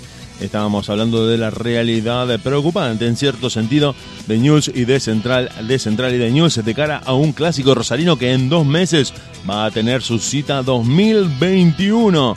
Te contamos un poco de lo que pasó en la Champions League con la derrota, victoria-derrota, podríamos decir, victoria con sabor a derrota de Juventus, que venció 3 a 2 al Porto como local, pero que no le alcanzó por esto el gol de visitante y que finalmente se quedó junto a CR7 Cuadrado y compañía con las manos vacías de cara a cuartos de final. De lo que se viene para mañana, el duelo entre PSG y Barcelona, en el que los dirigidos por eh, Leo Messi, los comandados por Leo Messi, van a tratar de dar vuelta a la historia, de vencer al equipo francés para que los cuartos de final los encuentren como protagonistas. También te vamos a contar lo que estuvo pasando en eliminatorias sudamericanas que... mm, se estaban por jugar, estaban por jugarse a fines de marzo y que sorpresiva y repentinamente debido a la coyuntura de la pandemia global por la que estaba atravesando este mundo, se suspendieron de manera casi abrupta. Hace 48 horas que se confirmó la suspensión de las eliminatorias sudamericanas, lo que pone, estaban pautados para el 26 y 30 de marzo. Estos encuentros frente a Uruguay y Brasil, Argentina nunca en la historia había jugado en una misma fecha de eliminatorias frente a Uruguay y a Brasil y ahora nos quedaron pendientes estos partidos en una muy apretada agenda de, agenda de 14 encuentros de los 18 totales de las eliminatorias. ¿Qué va a pasar? Vamos a ver qué va a pasar. El 11 de junio comienza la Copa América, que también estaba en veremos, que ahora se terminó de confirmar, que se han dado las garantías necesarias en materia de protocolos sanitarios para que Argentina en el grupo A, junto a Bolivia, Uruguay, Chile y Paraguay, trate de alcanzar la final de un nuevo torneo continental de selecciones. Me hablé absolutamente todo. ¿Qué te parece si le pasamos la pelota a Diego Draco? Ahora todo esto, yo me, yo me pregunto si pasan las, las eliminatorias para fin de año, ¿van a llegar sobre los jugadores, van a llegar sobre la hora con, en el mundial? Mm, ¿O no? no, porque el Mundial es eh, a fin de año de 2022. Y las eliminatorias se suspendieron a fin de año de 2021, Draco querido. Ah, bien. Bueno, El tema es que se suspendieron Bueno, de manera muy, muy abrupta, muy repentina. Y se reprogramaron, se reprogramaron. Estaban previstos los partidos para disputarse entre el 25 y el 30 de marzo. Y todo se reprogramó. Todo se reprogramó. Todavía ahora- no está confirmado. y ahora viene, y ahora viene la Copa América para colmo. Entre el 11 de julio y el 10 de julio entre Colombia y Argentina, partido inaugural en Argentina y final en Colombia, se va a estar disputando la Copa América de Selecciones. Muy preocupante el panorama para los equipos de esta parte del mundo, porque la fecha de eliminatorias que se suspendió todavía no tiene calendario confirmado y no se sabe cuándo se va a jugar. A lo que se suma un problema, aunque uno quiera hablar de fútbol en esta noche de martes en la radio, también se suma el problema de la coyuntura que tiene que ver con la pandemia global de COVID-19, porque Brasil es el país o uno de los países más afectados del mundo por este episodio del COVID-19. Y en este momento, al tener que tomar partido en estas competiciones, tanto en eliminatorias como en la Copa América, ha preocupado a las autoridades de diversos países que están un poco a la defensiva y con muchos problemas para coordinar encuentros que respeten los protocolos y que no expongan a sus jugadores a este tipo de riesgos sanitarios en el contexto de la pandemia de COVID-19. Diego Draco. Así es, Diego. Esperemos que, tengan toda una solución y bueno, esperemos que todo se ordene en el fútbol. Ojalá, ojalá. Y bueno, esperando, te soy sincero, Diego, disculpame, pero estoy enloquecido. Cuidado con el vocabulario, cuidado con el vocabulario. Cuando vos me decís so- voy a ser sincero, me, me asusto un poco. No, no, que no veo la hora de llegar a la parte de Bilardo versus Menotti. Muero por llegar a. La parte Bilardo versus Menotti, no sé si vamos a tener lugar en este programa para tratarla. No. Bueno, el próximo programa. Pero la podemos, la podemos ir tirando, podemos hacer una parte 1 y una parte 2. Eh, me interesaba hablar de las eliminatorias, me interesaba hablar de las eliminatorias, muchos me estuvieron preguntando, porque saben que estamos todo el tiempo hablando de fútbol, mirando fútbol, mirando partidos y compartiendo data entre nosotros. ¿De qué va a pasar con estos encuentros que se suspendieron? Argentina estaba por jugar el 26 y el 30 de marzo frente a Uruguay y Brasil y finalmente eso se suspendió. No está confirmada todavía la reprogramación de esos partidos, de esos encuentros, lo que ha alterado, lo que ha alterado muchísimo el calendario y principalmente la sesión de jugadores. La sesión de jugadores, hay muchos problemas con la sesión de jugadores de parte de los clubes para estos encuentros, en los que se han mostrado un poco reticentes a dejar ir a sus principales valores para que formen parte de los encuentros que sus selecciones respectivas van a estar disputando por eliminatorias mundialistas de cara a Qatar 2022. Creo que tendría que haber una especie de, digamos, No, la respuesta es antes, antes de que los digas, antes de que lo digas, la respuesta es no. Porque lo económico termina imponiéndose por sobre lo deportivo. Estamos en un mundo donde lo económico ha prevalecido sobre lo deportivo. Y por más que esta, esta especie de ley o de cláusula a la que vos estás haciendo alusión, en la que los clubes, como vos bien decís, eh, deberían estar obligados a permitir que sus jugadores vayan a la selección, hoy ha quedado atrás, ha caído en desuso porque es más importante preservar la integridad física de un jugador en su club que dejarlo ir a una selección en la que puede lesionarse y perder parte de su valor de transferencia o de competición si queda fuera por varios partidos después de lesionarse en un encuentro de eliminatorias con su selección. Y eso hace que los clubes Entonces, empiecen a ¿quién- pensar más con el bolsillo que con la pelota en la mano. ¿quién vaya a jugar un mundial entonces? Se terminan las eliminatorias, se termina la Copa América, no sé. ¿Quién puede ir entonces? Siguiendo en la misma línea, siguiendo en la misma línea de este razonamiento, el mundial que antes era la cita máxima a nivel selecciones, que era la cita máxima del fútbol, ha quedado en segundo lugar y ya no es lo más importante en cuanto a eventos deportivos de fútbol. Es el segundo o tercer evento más importante del mundo. Y vos me decís, ¿cómo el segundo o tercero? ¿Hay algo que está arriba del mundial? Sí, mi amigo Draco, sí, mi estimado compañero de radio. La Champions League es el torneo más importante a nivel futbolístico del mundo, el que tiene más espectadores inclusive que el mismo mundial, el que se juega durante todo el año, el que garantiza horas y horas y horas de televisación y el que permite que muchos jugadores, que por ahí son la única figura sobresaliente de su país, puedan tomar parte en estos torneos porque de otra manera no lo podrían hacer en un mundial, ya que son el único valor sobresaliente de sus equipos, como por ejemplo pienso en Mohamed Salah la figura del Liverpool.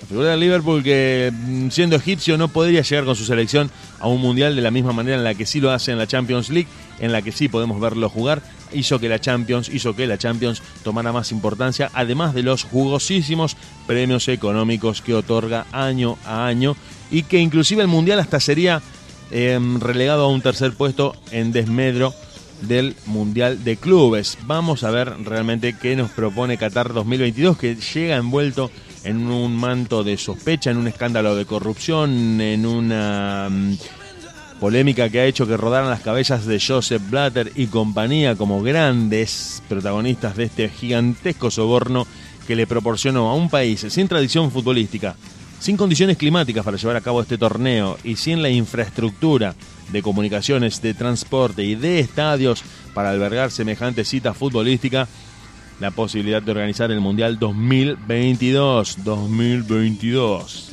2022. Draco está pensando, Draco está. Draco está No, con, no, con estoy muchas pensando- preguntas. ¿En qué estoy pensás, pensando, Draco? ¿En qué no. pensás? Contame un poquito, por Sincero, favor. estoy pensando que te iba a preguntar en cómo, cómo van las posiciones de la eliminatoria. Eliminatorias mundialistas de cara a Qatar 2022, en las que Argentina está tomando parte de este de estas eliminatorias que han, que han quedado relegadas. El primero es Brasil, el primero el que encabeza la clasificación es Brasil con 12 puntos, seguido por Argentina con 10 en este momento y que eh, secundado por Ecuador y Paraguay muy muy cerca están tratando de pujar por un lugar en el Mundial de Qatar ¿Quiénes- 2022. ¿Quiénes Argentina- son los que clasifican, clasifican directamente? ¿Los dos primeros o los cuatro? Los cuatro primeros, los cuatro primeros clasifican de forma directa a Qatar 2022. En este momento, en este momento Argentina, Brasil y Paraguay primero, segundo y cuarto respectivamente son los únicos equipos invictos en eliminatorias 2021 de cara a Qatar 2022. No. En este momento, si las eliminatorias terminaran hoy, si en este momento se terminan las eliminatorias y se decretara que la clasificación es la que en este momento se ha mm, desarrollado, Brasil, Argentina, Ecuador y Paraguay van directamente a Qatar 2022 y Uruguay pasaría a jugar el repechaje. Quedando eliminados Chile, Colombia, Venezuela, Perú y Bolivia. Pero falta muchísimo, falta muchísimo, falta muchísimo. La jornada 5 y 6 de eliminatorias han sido reprogramadas, han sido reprogramadas. Vamos a ver cuándo se juegan, vamos a ver cuándo se juegan. Las eliminatorias van a estar, eh, justamente, van a estar siendo reprogramadas por Conmebol, que ya ha puesto el grito en el cielo, como antiguamente se decía, por esto de no poder jugar. Han sido reprogramadas, están ahí pendientes, no se sabe cuándo se van a jugar, pero tratando de que se cumplan lo más pronto posible para no alterar las agendas de los clubes, de las selecciones, de los jugadores y de los campeonatos. Diego Draco. Así es. Eh, la verdad que, bueno, esperemos que esto se solucione, porque la verdad no hay nada más lindo que ver los partidos de eliminatoria. Yo me estaba Y- preparando, yo había, me había comprado el salamito, el queso, la cerveza artesanal, me había preparado para ver eh, las eliminatorias ahora a fines de marzo y, y nos dejaron sin fútbol. Teníamos dos clásicos por delante. Creo que era una muy buena oportunidad para medir, para probar, para testear hasta dónde sí y hasta dónde no podía Lionel Scaloni como DT de la selección porque tenía dos partidos de los más importantes frente a Uruguay y frente a Brasil para ver cuál era realmente el hándicap, el pinet, como se dice ahora, del director técnico de la selección argentina. Diego Draco. Mira, eh, ojalá que Dios esté con nosotros. No desconfío de, del técnico de la selección. Eh, prefiero que esté Messi bueno. con nosotros más que Jesus, pero, pero de todas maneras, eh, sí, también la, la fe también juega su partido. Esperemos, porque por ahora vamos zafando, pero ¿hasta cuándo vamos a zafar probando un técnico así? No sé. No quiero llegar al mundial y volver la primera ronda. Eso espero. Y, y bueno, no sé quién va a estar al arco porque eh, me ha gustado mucho que si creo que es el el me parece. Burgos es un muy, digo, eh, perdón, Burgos. Eh, ¿Cómo era el nombre? Ah, eh, el nombre del el apellido del técnico del arquero de River, Armani. Creo que Armani es un excelente arquero, pero Marquesino se está quedando atrás. Creo que es hora de probar un No, no coincido, no coincido con lo de Armani. ¿Por qué? Armani me parece un arquero que en su momento tuvo muy buen nivel y que hoy está eh, es, es capaz de hacerte perder un partido. Sí, bueno. Yo es sí, hora de probar con Marquesino. si me dieras a elegir en este momento a quién me gustaría ver en el arco de la selección argentina, yo lo traería a Jerónimo Rulli, por ejemplo. Uh, un arquerazo. Me gustaría. Franco Armani me parece un arquero que es traicionado por los nervios. Me parece un arquero que en partidos de, de extrema presión deja que los nervios jueguen su partido y termina siendo traicionado por esos nervios y comete errores que parecen de un, de un principiante. No quiero ser malo con Armani, ¿eh? me parece muy buen arquero, pero me parece que últimamente en River ha tenido incidencia directa en, en determinadas derrotas. Después, en el medio, en la selección, estoy tranquilo porque lo tenemos a Paredes. Sí, uno, uno de mis jugadores preferidos, aunque Paredes También. Eh, lo veo bastante solo a Paredes. Me gustaría, no sé si Rodrigo de Paul. Rodrigo de Paul me gusta, también me gusta, pero ¿cómo te puedo decir sin ser malo y hablando estrictamente desde lo técnico? Me parece que a Rodrigo de Paul le falta un poco más de jerarquía. Es un gran jugador, es un gran jugador, pero no sé si Rodrigo de Paul está para una cita mundialista. Vos pondrías, jugarías con un doble 5. Bueno, sabía que ibas a ir a ese lugar, sí, pero ¿cuál es el problema de jugar con doble 5? Todo el mundo piensa en Enzo Pérez, ¿no? Todos pensamos en Enzo Sí. Pérez. Enzo Pérez tiene 38 años. No sé si llega al Mundial. No es el único, no es el único jugador que, que se puede manejar tranquilamente en ese, en ese, en ese lugar de Enzo Pérez, digamos, hay varios jugadores en Argentina. Me gustaría... no sé, ¿En quién pensás vos? ¿En quién, ¿En quién estás pensando? Un 5 para llevar a un Mundial, ¿no? No estamos hablando de un 5 de acá de la primera división, un 5 para llevar a un Mundial. ¿En, en quién pensás inmediatamente? Mirá, eh, mm, creo que en Vélez hay un 5 muy bueno, que no me acuerdo el nombre, pero lo he visto en varios partidos y me ha gustado muchísimo. Sí, pero no, no creo que alguien del medio local esté para, para viajar a un mundial. No quiero ser malo, ¿eh? no, no quiero ser.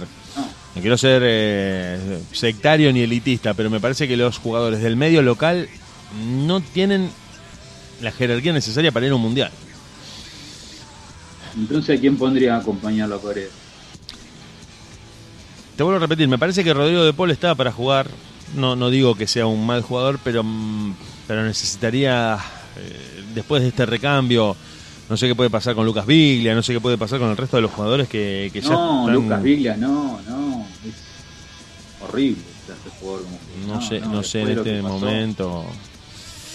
Bueno, por eso te digo, no sé, no- muchos dicen, varios jugadores han dicho que, que es uno de los mejores volantes que ha habido en el fútbol argentino y en este momento en Europa, pero no sé realmente, no, no, no sé a quién va a poner Scaloni, no sé a quién va a poner Scaloni, no sé quién podría acompañar a Paredes, porque me parece que Paredes se queda corto si tiene que jugar como único 5. Por lo menos en la Copa América 2019 me, me pareció eso.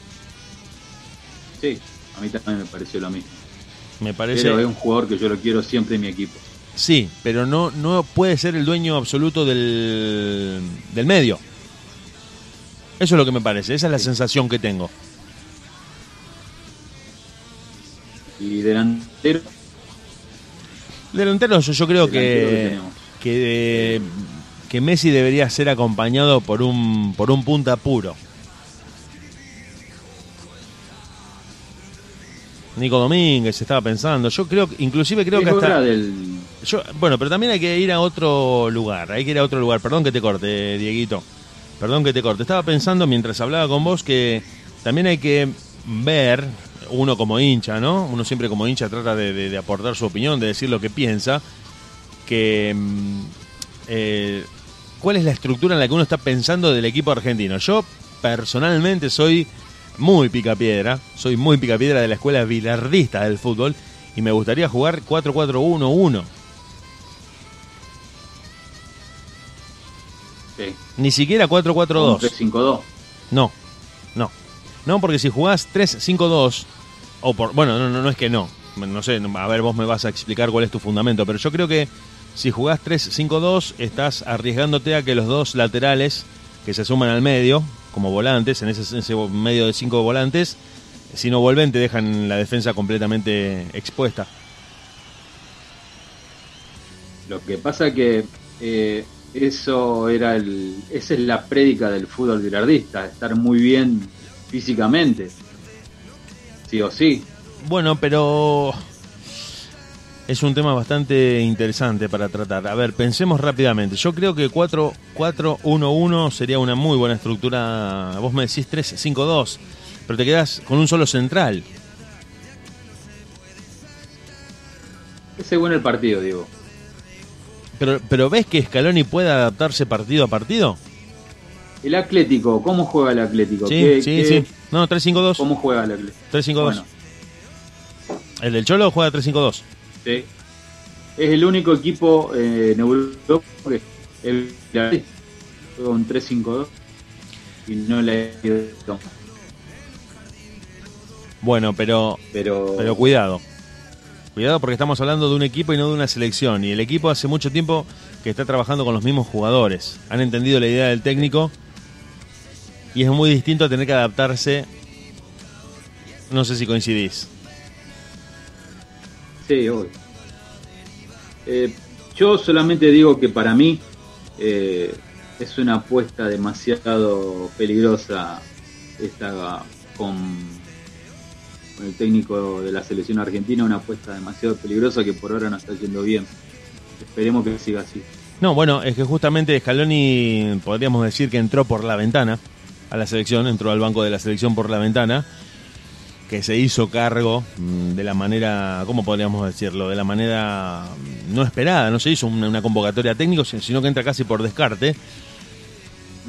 Pero en esta fecha de eliminatorias que se venía ahora, tenía una muy buena oportunidad para medirse, para ver si tenía el hándicap necesario para saber si podía encarar la, la fase final de eliminatorias, porque jugábamos contra Uruguay y contra Brasil. Eran dos partidos en muy poco tiempo contra los rivales más duros del grupo de eliminatorias y se pierde esa oportunidad. Bueno, ahora te quedamos en, este, en esta reprogramación para ver cuándo se juegan esos partidos. Brasil Estaba- de local, ¿no es cierto? Brasil de local, Uruguay de visitante, sí. Sí, bueno, e- evidentemente Sí, eso no va a pasar. No sé, no sé si son ganables. No sé si son ganables No. a- a- con esa afirmación tan terminante que haces vos. No sé si son ganables. En Uruguay podemos empatar, pero acá tenemos que matarlo, tenemos que ir con los tapones de pum. Perdón, me salió el hincha. de- Tenemos que ir. Somos, somos locales, digo, tenemos que ganar. No, bueno, pero se ha visto que Argentina contra Brasil tiene como una especie de, de piedra en el zapato en la que en la La que se que complica, se complica muchísimo. Ya, ya me estoy poniendo mal, Diego. ¿no?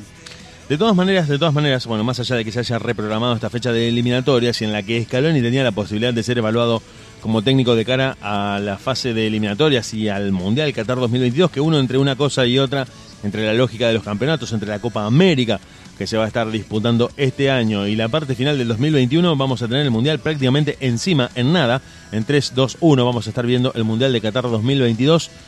Empezamos a pensar en la formación del equipo, empezamos a pensar en quiénes van a integrar, quiénes van a integrar la, la formación, el 11 titular, porque también estaba pensando en el 4-4-1-1 y estaba pensando que Lo Celso podría, podría ocupar el lugar de Messi y poner a Messi más adelante, me gustaría. Para que corra ¿Y menos. ¿Qué nueve Messi- pondrías? No, yo lo pondría a Messi como 9. Y lo pondría a Lo Celso de media punta. Lo pondría a Lo Celso parado adelante de los cuatro volantes. Una apuesta osada es. Me gusta, pero qué arriesgada. Me parece que Nico Domínguez, eh, bueno, aunque está también Ocampos, bueno, a ver, hay que ver realmente cómo quiere parar a los jugadores eh, Scaloni, que ver ju- cómo quiere jugar, porque también estaba pensando que Nico Domínguez podría acompañar muy bien a Paredes, con Lo Celso un poco más suelto. Qué arriesgada, ¿sabes por qué? Porque vos fijate, en la final de la Copa América, que perdió Argentina con Chile, Messi tocaba la pelota, tenía de manera escalonada como siete chilenos alrededor. Para mí es arriesgado, para mí a Messi lo tendrían que, que seguir en la misma posición y arriba poner un 9 rápido o un 9 estilo Palermo alto. digamos. Yo, lo veo- yo pienso que es la hora de no, volver no. al 9 No. de un metro noventa. Mm, Yo, yo creo que no, porque el fútbol de hoy, a la velocidad a la que se juega y con la dinámica que tiene principalmente el fútbol de hoy, más inspirado en el tipo de juego de los europeos, un 9 como Palermo hoy no toca una pelota ni con la mano. Pero, ah, te lo digo así. Yo creo que un Palermo hoy no tiene lugar en una selección de fútbol. Puede jugar en el medio local, puede jugar en un Boca, puede jugar en un, en un equipo como esos. Pero mm, yo creo que hoy un 9 de área, de estos, eh, vamos a decirlo en el vocabulario un poco más cercano al hincha, el chupamate, el viejo chupamate que se quedaba parado en el punto del penal entre los dos acordó, ya centrales. se acordó un amigo. ¿Te has acordado sí, a un amigo que conocemos que nunca corría? Que esperaba que le tiraran la pelota, sí, sí me acuerdo. Eh, yo creo que hoy el que juega en el medio de los dos centrales, el chupamate como lo conocíamos en el potrero de barrio, hoy no la toca. Hoy es neutralizado inmediatamente. Bueno, de hecho, estábamos mirando el partido hoy entre Juventus y Porto. Y justamente Cristiano Ronaldo, creo que el mejor delantero de la historia del fútbol mundial, hoy estuvo jugando entre los dos centrales y tanto Pepe como el otro central, del que ahora no me estoy acordando el nombre, tanto Pepe como el otro central lo neutralizaron a gusto. Prácticamente no pudo jugar Cristiano Ronaldo. Entonces, no sé si el 9 de área hoy tiene tanta gravitación en el juego. Eh, Memba, ahí está, me acordé, Memba y Pepe. Lo neutralizaron ¿A quién tenemos? ¿A quién tenemos de nueve en la selección? Eh, De 9 de ¿Cómo área no tenemos. No, no, Argentina no tiene 9. Eso me, pone, me preocupa. Porque está Lucas Ocampos, está mm, Nico González, pero no son el 9 de área. No, no- No vaya a ser, Diego, no vaya a ser que desaparezca el 9. Pero es que no tenemos un 9 definido. Lucas Salario, ¿te gusta? ¿Pensás en Lucas Salario? No, no, no. Prefiero toda la vida a Agüero. No, no, no, no. Creo que no. Ahí disentimos los dos, ¿ves? Por lo menos en algo tenemos que disentir. No, no, no, seguramente, pero no creo que Agüero esté para jugar el Mundial. O un Icardi, o no sé quién. Sí, Icardi me parece una alternativa mucho mejor que Agüero. Agüero me parece que no, no va a estar para este Mundial. No sé, la verdad. Se me quemaron los. No, es que justamente para mí eh, el problema es ese, ¿no? Hay extremos izquierdos y derechos, lo tenemos a Di María, lo tenemos a Ocampos, eh, tenemos varios jugadores para jugar en, en los extremos, pero no tenemos un 9 de área. Un 9 que juegue de espaldas al área, que pueda arrancar en los últimos tres cuartos de, de cancha, me parece que no. Me parece Un que no. 9 que teníamos, que lamentablemente falleció, era Lucas eh, Sala, era un jugadorazo, la estaba rompiendo en Francia. Pero no ese sé si hubiese tenido no sé si hubiese tenido lugar en la selección argentina, ¿eh? Para mí un jugadorazo, Diego. Cada gol tremendo hizo en el equipo donde jugó. No, muy buen jugador. eh. Muy buen jugador. Así que bueno. No sé, no sé, me quemaron las ideas, no, no sé, un 9.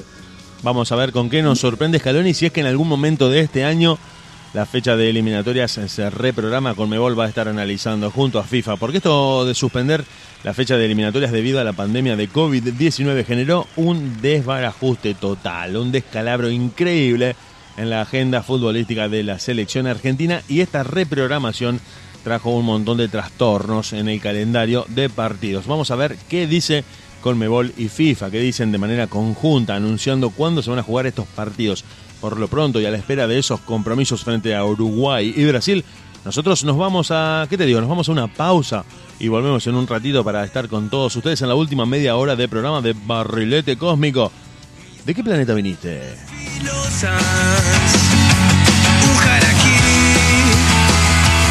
Emocional.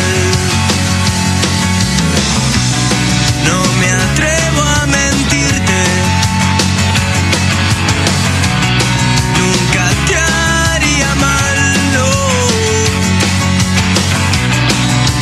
Y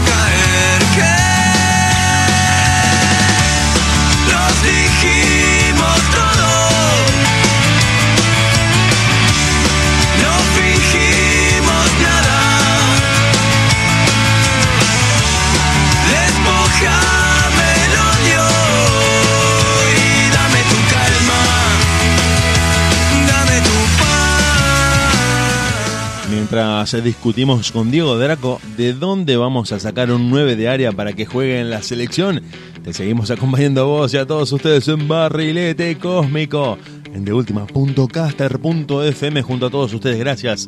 Gracias, chiques. Gracias por conectarse desde Colombia, desde Ecuador, desde Uruguay desde Mendoza, desde Santa Fe, desde Catamarca, desde Córdoba, desde un montón de lugares para todos los que están del otro lado. Muchísimas gracias a los que nos escriben, a los que nos hacen saber que están del otro lado y a vos. Frente a una ventana, super lúcida la mirada, recorre el paisaje y no, no su interior es luna, son sombras lejanas del bosque, es algo raro en las estrellas, sonidos que inducen temor y también melancolía de esperar, de esperar, esperar que ella vuelva y me diga, acá estoy mi amor, no existe el olvido, acá estoy mi amor de vuelta, he venido, no puedes creer, no existe el olvido, mi amor, no existe. Su mente se puebla de historias. Su cuerpo es solo memoria. Es eso que hay que sentir con paciencia infinita. Andando las calles ajenas de hombres que al fin le dan pena. Campanas en la noche, ruidos de melancolía que esperan. La efemérides de este programa de Barrilete Cósmico en el que nos dedicamos muchas veces a recordar fechas emblemáticas que tienen que ver con el fútbol de todos los tiempos. Un 9 de marzo de 1936, hace mucho, mucho tiempo, fallecía Alexander Watson Houghton. Y vos me vas a preguntar quién es, te lo queremos contar, porque fue un deportista y educador escocés, considerado el padre del fútbol argentino, porque en el año 1893 se organizó determinó el calendario y fue el primer presidente de la Argentine Association Football League, la antecesora histórica de la Asociación del Fútbol Argentino, continuadora de aquella y que justamente tuvo su primer campeonato de la Liga Argentina, la cuarta más antigua del mundo, detrás de la inglesa, la holandesa y la escocesa. También fundó como dirigente el Buenos Aires English High School y el club Alumni, el más ganador de la época amateur, de un fútbol embrionario que estaba formándose y que adquiriría finalmente su identidad con los campeonatos profesionales comenzados en 1931. Un 9 de marzo de 1936, Alejandro Watson Houghton fallecía en Argentina. El gran fundador del fútbol nacional, el padre del fútbol argentino, graduado en la Universidad de Edimburgo y que había sido contratado como director exclusivo del St. Andrews Scott School. Dirigió durante varios años esa institución y siempre estuvo preocupado por llevar el fútbol a todo el mundo. Nosotros lo recordamos porque un 9 de marzo de 1936 fallecía Alexander Watson Houghton, el padre del fútbol argentino. Te lo contamos acá, en Barrilete Cósmico.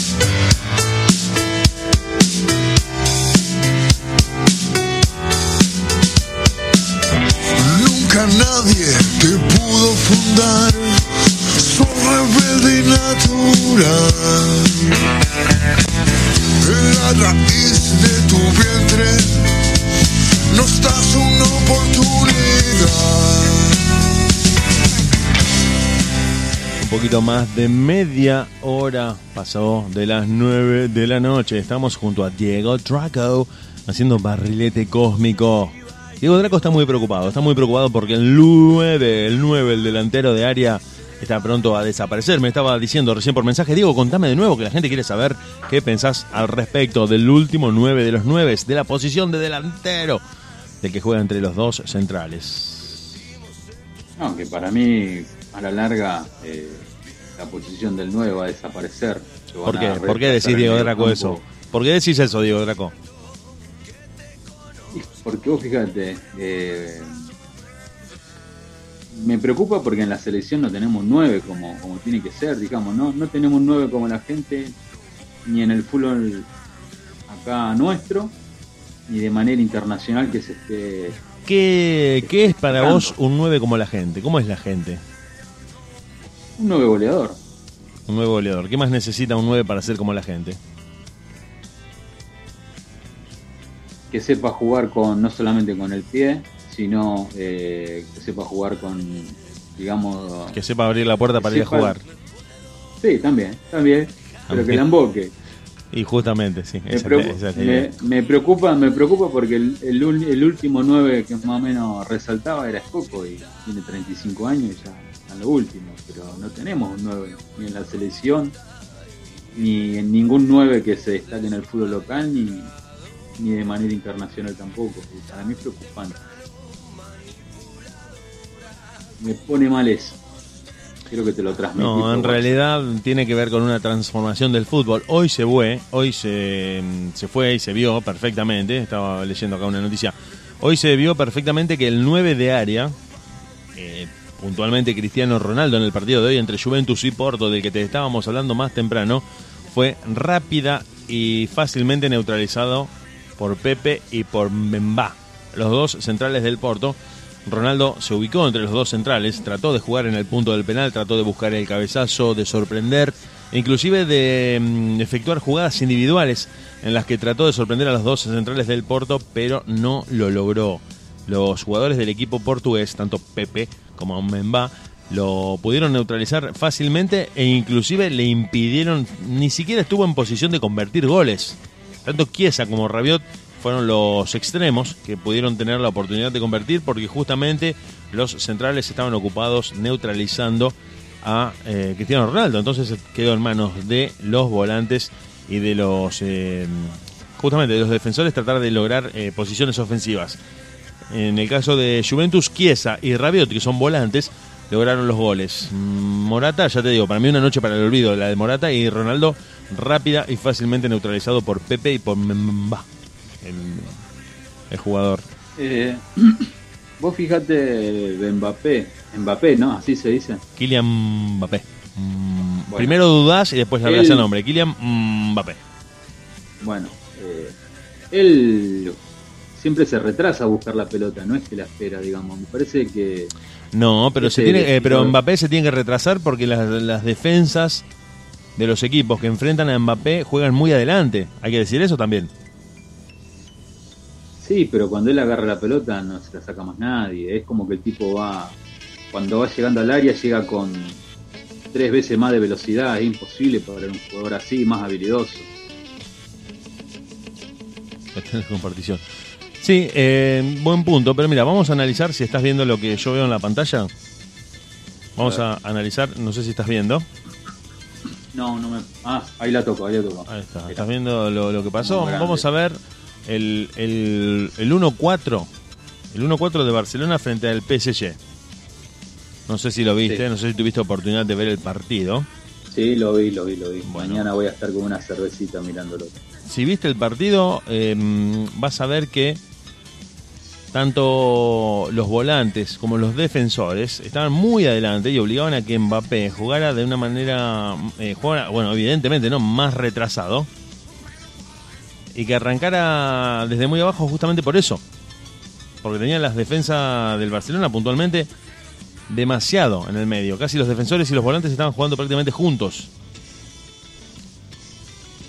Fíjate desde dónde sí, arranca, se ve porque la- arranca desde muy, desde muy atrás. Vamos a ir al primer gol, vamos Por a eso. el primer gol. Por eso es lo que yo te digo, que él tiene que retroceder más. Vamos a ver.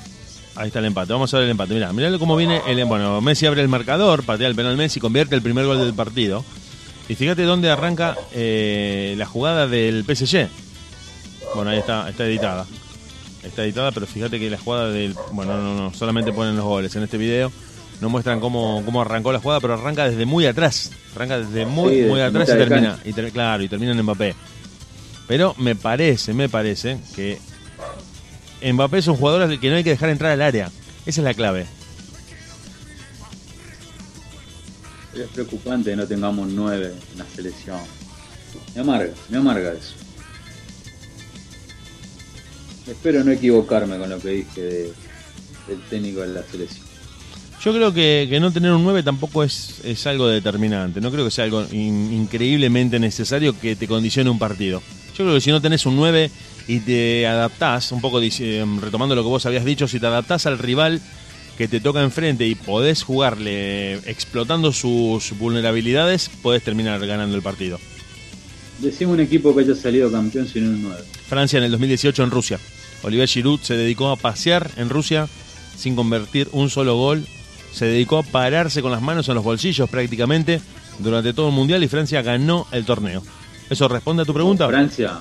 Francia 2018. pero ¿Cuántos jugadores, cuántos jugadores tenía? Digamos, de estrella, digamos. Y, Yo con y Griezmann, así, yo soy un nueve, Griezmann, juego hasta Pavard. Pogba, Mbappé, tenía muchos. Bueno, bueno, no, pero pará, pará, pero no nos desviemos de la pregunta que vos hacés. Vos me decís, decime un equipo que haya ganado sin un 9. Francia en el 2018 en el Mundial de Rusia. Gana el Mundial de punta a punta con un 9, realmente, literalmente como te lo voy a decir, con un falso 9.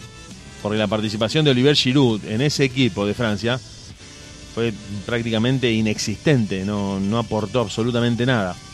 Más que arrastrar alguna marca, algún defensor, no aportó absolutamente nada. Y el protagonismo, los goles y, y el juego vino siempre desde Griezmann, desde Pogba y desde Mbappé. Bueno, no sé si recordás el partido que juegan contra nosotros. Eh, prácticamente fue, fue imposible, fue imposible marcar a Mbappé y a Griezmann y Giroud lo que hizo fue arrastrar la marca de, eh, de los centrales de mercado, por ejemplo, pero no, no logró más que eso.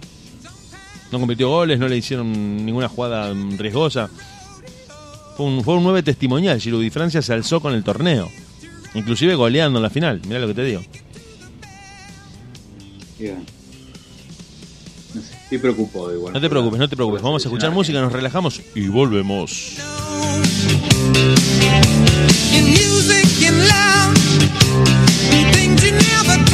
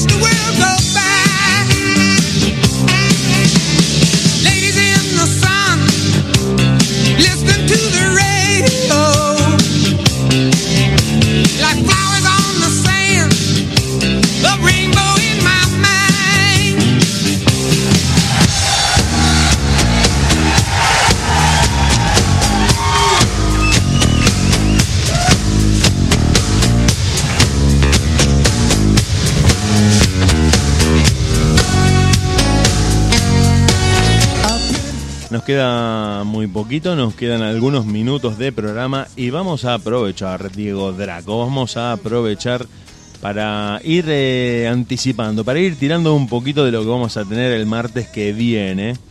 El martes que viene, así como lo escuchas en esta noche de la radio, de 20 a 22. en deultima.caster.fm para vos, para todos los que nos quieren escuchar, para la gente que se conecta, gracias a todos los que desde cualquier lugar del mundo, una cosa de locos, uno lo dice como algo natural, pero es una locura que a un clic de distancia nos puedan escuchar prescindiendo de las antenas y de las estructuras analógicas de la radio a través de internet de cualquier dispositivo con conexión de datos, con wifi, con 4G, con lo que tengas a mano para conectarte a la red de redes y poniendo en tu navegador de última.caster.fm puedas conectarte a la programación de la radio y a los diferentes envíos que hacemos de lunes a viernes, los sábados y los domingos. Diego Draco y yo, Diego Sepp y Diego Draco, vamos a estar charlando de bilardistas y menotistas la semana que viene. En un programa totalmente especial, dedicado a los campeonatos, a los torneos, a la carrera de cada uno de los DTs, a los jugadores que brillaron con uno y otro técnico, a los mundiales obtenidos, a los fracasos estrepitosos de Menotti y de Bilardo. A los fracasos estrepitosos de Bilardo y de Menotti, al cenit de cada uno de ellos, a la cúspide que alcanzaron como directores técnicos de la selección, a los estilos de juego que trataron de imponer como escuela sagrada en el fútbol argentino, que dividieron durante mucho tiempo la opinión deportiva de argentinos en mesas de café, en clubes de fútbol y en terrenos de juego. Lo vamos a estar charlando con Diego Draco, lo vamos a estar discutiendo, vamos a estar haciendo un, cabeza a cabeza, un back to back, una comparación de quién es mejor, si Menotti o Bilardo, si Bilardo o Menotti, sus derroteros como jugadores, su trayectoria como técnicos. Vamos a hablar un poco de todo lo que tiene que ver con Bilardo y con Menotti, quiénes los superaron, quiénes supieron resumir una escuela y otra como técnicos, la figura de Alejandro Sabela, la figura de José Peckerman, los grandes directores técnicos que tuvo la selección argentina en sus momentos, eh, podríamos decir, de mayor gloria después de estos dos campeonatos mundiales, Alfio Basile, que tampoco va a quedar afuera de la discusión, entre tantas otras cosas que vamos a tener el martes que viene a partir de las 20 en Barrilete Cósmico. Diego Draco va a estar conmigo, vamos a estar debatiendo, nos vamos a estar cruzando al aire, nos vamos a estar agarrando a los gritos diciendo no, porque este, porque el otro, etcétera, etcétera, etcétera, contándote para nosotros quién es mejor, cuáles son los aspectos buenos, los malos, los cuestionables, los que, mm, según palabras de algunos críticos, atrasaron y adelantaron al fútbol de la mano de Bilardo y de Menotti, Diego Draco. Así es. Y vos sabés una cosa, Diego, mientras vos estabas hablando todo esto de Bilardo y Menotti, lo voy a hacer esta noche, porque viste que yo soy muy ansioso. Sí, sos, Me voy a poner a investigar sobre cómo era el fútbol argentino antes de Bilardo y Menotti, digamos, los años 30, 40, 50, qué, cómo se jugaba, cómo jugaba la selección argentina de esos tiempos. Me voy a poner a investigar todo eso. Con el modelo inglés. Sí, pero dos defensores. ¿Cómo sería? Dos defensores, tres mediocampistas y cinco delanteros. Bien. Ese fue el modelo. Cinco delanteros. Cinco delanteros. Ese fue el modelo de fútbol. Dos defensores, los dos eh, que se llamaban en ese momento eh, fullbacks. Fullbacks. Los dos eh, medios que se llamaban half y el del medio el 5, el, viejo 5 se llamaba centre half y los forwards. O sea, el centre forward, centro delantero y tenía dos extremos a cada punta. Dos defensores, y ahí viene... tres volantes y cinco delanteros. Ahora, ahora caigo sobre ese equipo de River que era la que eran cinco jugadores, que no me acuerdo cómo le decían la, la, eh, máquina, la máquina de River. La máquina, sí que eran cinco. Vale, eh, el charro eh, Alfredo Moreno, Moreno Lustó, Moreno Lustó, Pedernera, La Bruna y Muñoz. Sí, claro, ahora ya veo. Bueno, pero igual lo voy a leer, me, gustó la idea, lo voy a, voy a empezar a releer. Sí, era un equipo, era un equipo, era una estructura de juego extremadamente ofensiva que hacía que los partidos terminaran con muchísimos goles. Pero, pero, si vamos a hablar de fútbol y de la historia del fútbol el martes que viene, esto ya, se lo vamos vendiendo a la gente que se va a ir conectando, a la gente que nos está escuchando, a la gente que está del otro lado. Gracias. Ahora les voy a estar contestando porque tengo acá los mensajes de WhatsApp. Vamos, ya les voy a estar contestando. Un minuto amigazos, a todos los que están del otro lado. Gracias, gracias por escribirnos, gracias por contarnos que están escuchando la radio. Bueno, bueno, gracias. Vamos leyendo los mensajes. Te quiero contar a vos, Diego Draco, que ya que la semana que viene vamos a estar analizando un poco la evolución del fútbol, la escuela de Menotti, la de Bilardo, cómo se llega hasta ese momento y qué es lo que pasó después. Que rápidamente, esto te lo digo muy, muy rápidamente, que la estructura futbolística del fútbol tradicional fue la estructura inglesa se produce un gran quiebre, se produce un gran quiebre en dos sentidos en los años 50. por parte de Brasil y por parte de Hungría. Por parte de la selección brasileña de Garrincha y por parte de la selección húngara de Puskas. ¿Por qué? Porque ese fútbol extremadamente ofensivo choca contra el primer equipo campeón del mundo que gana un mundial defendiéndose. Que es el equipo de Alemania 54. De eso vamos a estar hablando el martes que viene. El martes que viene vamos a estar hablando de Alemania 54 y de cómo defendiéndose ganaron el Mundial. Cuando Hungría era el equipo, es, sigue siendo el equipo más goleador en un campeonato mundial. Y desde ahí nos vamos a ir hasta la década del 70, a la revolución de Rinus Michels y la naranja mecánica de los 70. Y desde ahí vamos a saltar a Bilardo y a Menotti. Vamos a estar charlando de fútbol hasta por las orejas junto a Diego Draco. Programo. Programón el que se viene. Nosotros nos empezamos a despedir, Diego Graco, si te parece, porque la gente está muy contenta de escucharnos. Le dejamos un poquito de música, preparamos los créditos finales. Y a que no sabes qué. Sí, adivinaste. Volvemos, volvemos, pero para, para, para, para, para un poquito, para un poquito, que antes de irnos del aire te quiero contar que estamos haciendo barrilete cósmico y que todos los martes, a partir de la hora 20 y durante 120 minutos, te acompañamos, te contamos las noticias de fútbol, te decimos qué es lo que se viene y nos divertimos muchísimo junto a Diego Draco en deultima.caster.fm desde Rosario, a través de internet y en vivo. Para todo el mundo, quédate por ahí, ya volvemos, te contamos un poco más de lo que se viene y nos despedimos.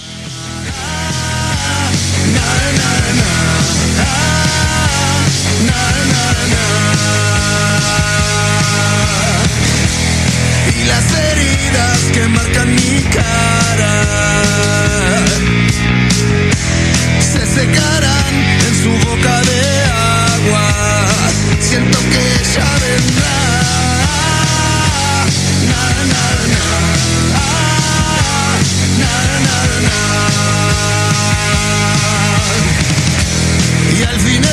El techo dejará de aplastarme dejará de verme solitario besando mi almohada, solitario quemando mi cama, solitario esperándote. Siento que ya vendrá.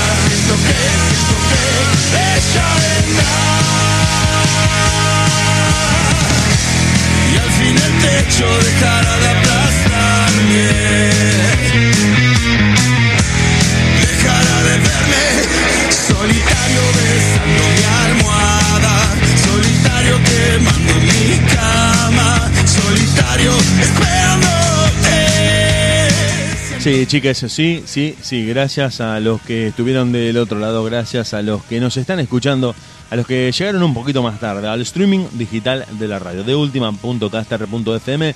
Nos querés buscar en Facebook Diegos Barrilete, así un nombre medio raro porque no podíamos poner Barrilete Cósmico, pero si pones Barrilete Cósmico también nos encontrás en la red social más famosa del mundo. Hasta acá llegamos nosotros, Diego Draco en la conducción. Diego Draco, despedite de la gente que nosotros ya cerramos el programa.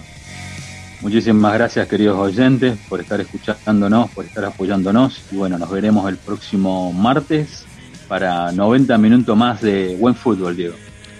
Buenísimo, exactamente. En la operación de controles y en la co-conducción de este programa estuvo Diego Sepe. Todos ustedes del otro lado hicimos barrilete cósmico. ¿De qué planeta viniste? Nos volvemos a encontrar el martes que viene, chiques. Gracias a todos los que estuvieron en el streaming digital. Nos vemos genio fútbol mundial. Y es el tercero a tocar para Borruchaga siempre Maradona. Genio, genio, genio, ta.